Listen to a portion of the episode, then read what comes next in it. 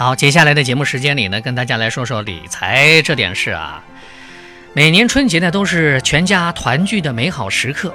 随着春节的临近啊，街上是热热闹闹、喜气洋洋。然而，春节期间的花销呢，却成人们苦恼的事情啊。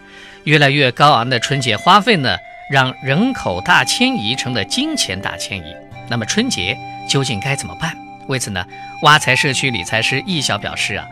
过好年关对于家庭理财呢至关重要，不管是支出还是投资，都一定要先做好规划，不能让春节变成春节了啊！年末开支要设上限，财务平衡呢是关键。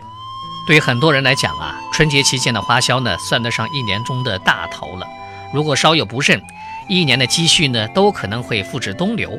对此呢，挖财社区理财师易小建议，每个人呢。对春节期间的开支都应该事先呢要做好规划，比如说孝敬父母的长辈呢该给多少呢？置办年货、外出旅游，计划花费多少？给晚辈的压岁钱又该发多少？这些呢都得要量入为出，合理的开支，有一个计划的安排啊。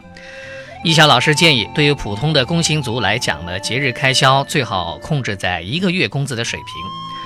如果在年末有一笔比较可观的年终奖，花费也应该三七开，即百分之三十用作消费的支出，其余的百分之七十呢要用于投资理财。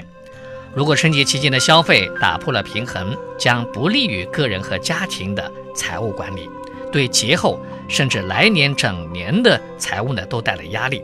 量力而行，快乐过节呢才是我们的选择。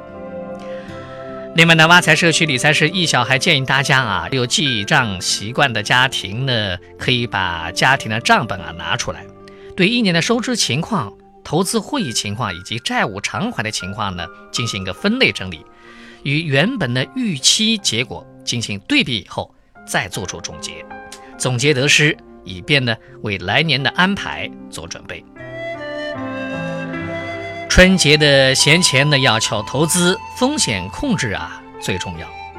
那除了支出规划，闲钱的合理投资也是春节理财的重要内容。挖财社区理财师易晓表示啊，春节投资要意识到不同理财产品所存在的不同风险，明确自己的投资目的，搭建理财的金字塔。可以把风险比较低、收益较低的产品呢放在金字塔的最下层。比如说通知存款、货币基金等等啊，春节期间大多数家庭的花费呢比较多，所以这一部分形式的资产呢一定要有足够的预留，保证支出的流动性。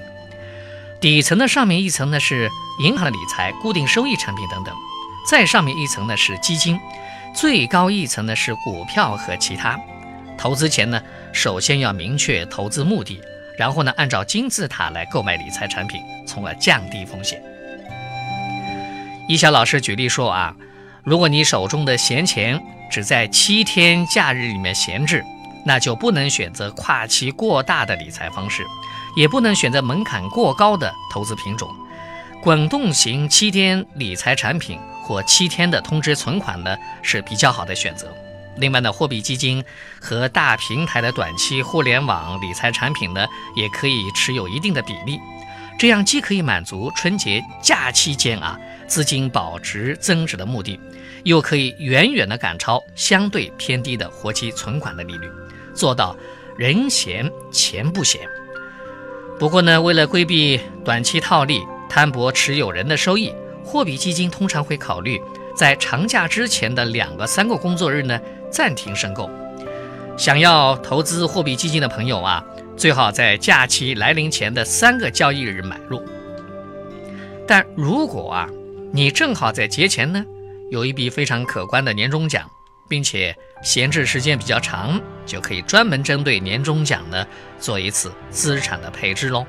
怎么样个资产配置呢？要根据自己的风险偏好，选择期限较长的固定收益产品、基金类产品等等啊。总之一句话。在选购理财产品的时候，必须要结合自身的综合情况，闲钱巧理财，才能安安稳稳的过好年。